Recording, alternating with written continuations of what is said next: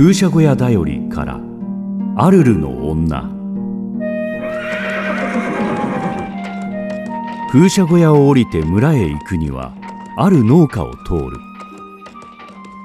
赤瓦で屋根を吹き栗色の広い外壁には不規則に窓が開きそして一番上に納屋の風見があり刈草を巻き上げる滑車が見えマグサの茶色の束がはみ出していていかにもプロヴァンスの地主らしい家だ。通りがかりに覗いてみると庭の奥に頭を両手で抱えて大きな石のテーブルに肘をついた背の高い髪の真っ白な老人がいた。この家の旦那ですよ。息子さんのことがあってからはいつもああなんです。おいたわしい子ってさ。それから私は車の上で漁者にこの家の悲しい物語の一部始終を聞いた。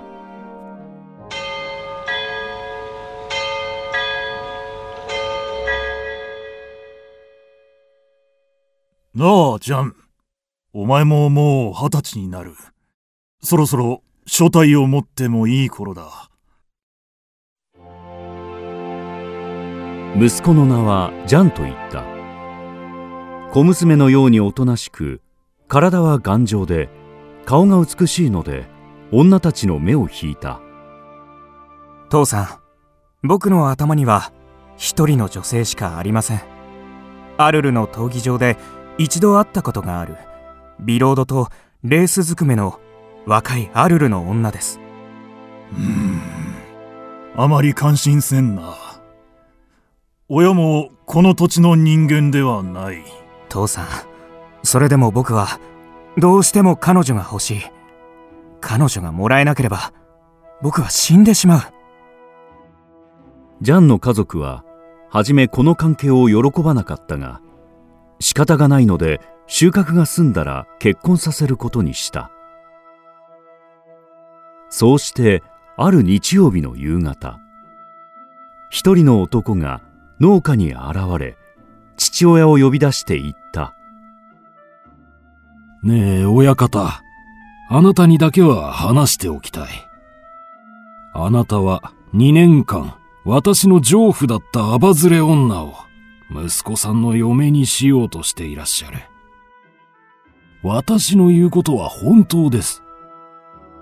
あの女の両親もすっかり承知していますけれどあなたの息子さんがあの女を欲しがってからは、親たちも女も私を構ってくれません。しかし、こんなことがあった以上、まさか別の男の嫁にはなれまいと思っていました。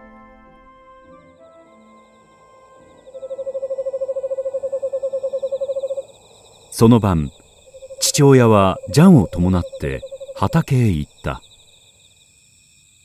二人は長い間戻らなかった。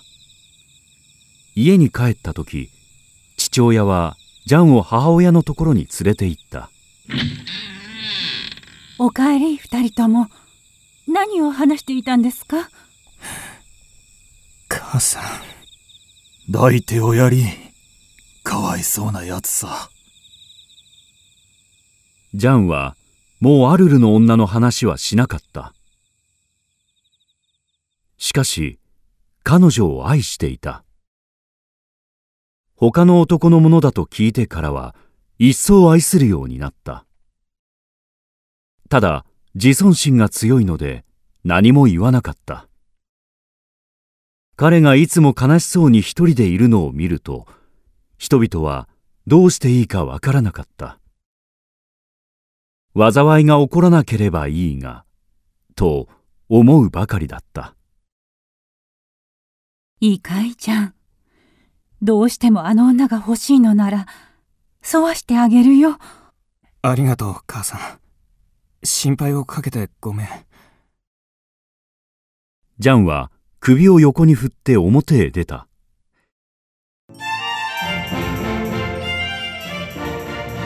この日から彼はいつも陽気な風を装った。舞踏会に酒場に彼の姿が再び見られた。地主たちの守護神である聖エロアのお祭りの日は皆と一緒に大浮かれだった。シャトーヌフや二ブドウ酒バンキュイを浴びるように飲んだ。セイロは万歳！さあもっと花火を上げてくれ。どうしたの母さん？さあ一緒に踊ろうよ。まあじゃん嬉しいこと。ああよかった。あれは治ったのだ。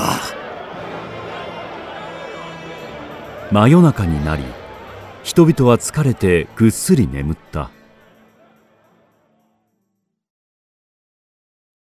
そうして明け方母親は誰かが自分の部屋を通り抜けるのを聞いた。彼女はある予感に襲われた。ジャン？ジャンじゃない？ジャンは答えなかった。もう階段のところにいる。母親は急いで起き上がった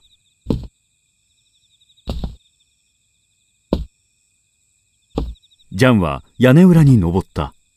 母親もその後から登った。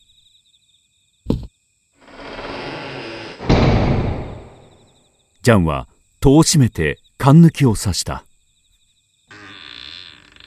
窓が開き庭の敷石の上に何か物の落ちた音がしてそれっきりだった。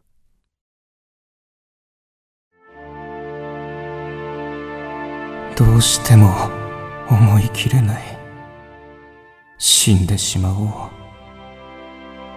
ジャンはこう考えたのだ。まったく私たちの心は惨めなものだ。だがいくら相手を軽蔑しても思い切れないとは何ということであろう。その朝村の人たちは女のむせび泣く声を聞いた。その主は庭の露と血で濡れた石のテーブルの前で死んだ子供を両手で抱き胸もあらわに嘆き悲しんでいる母親であった。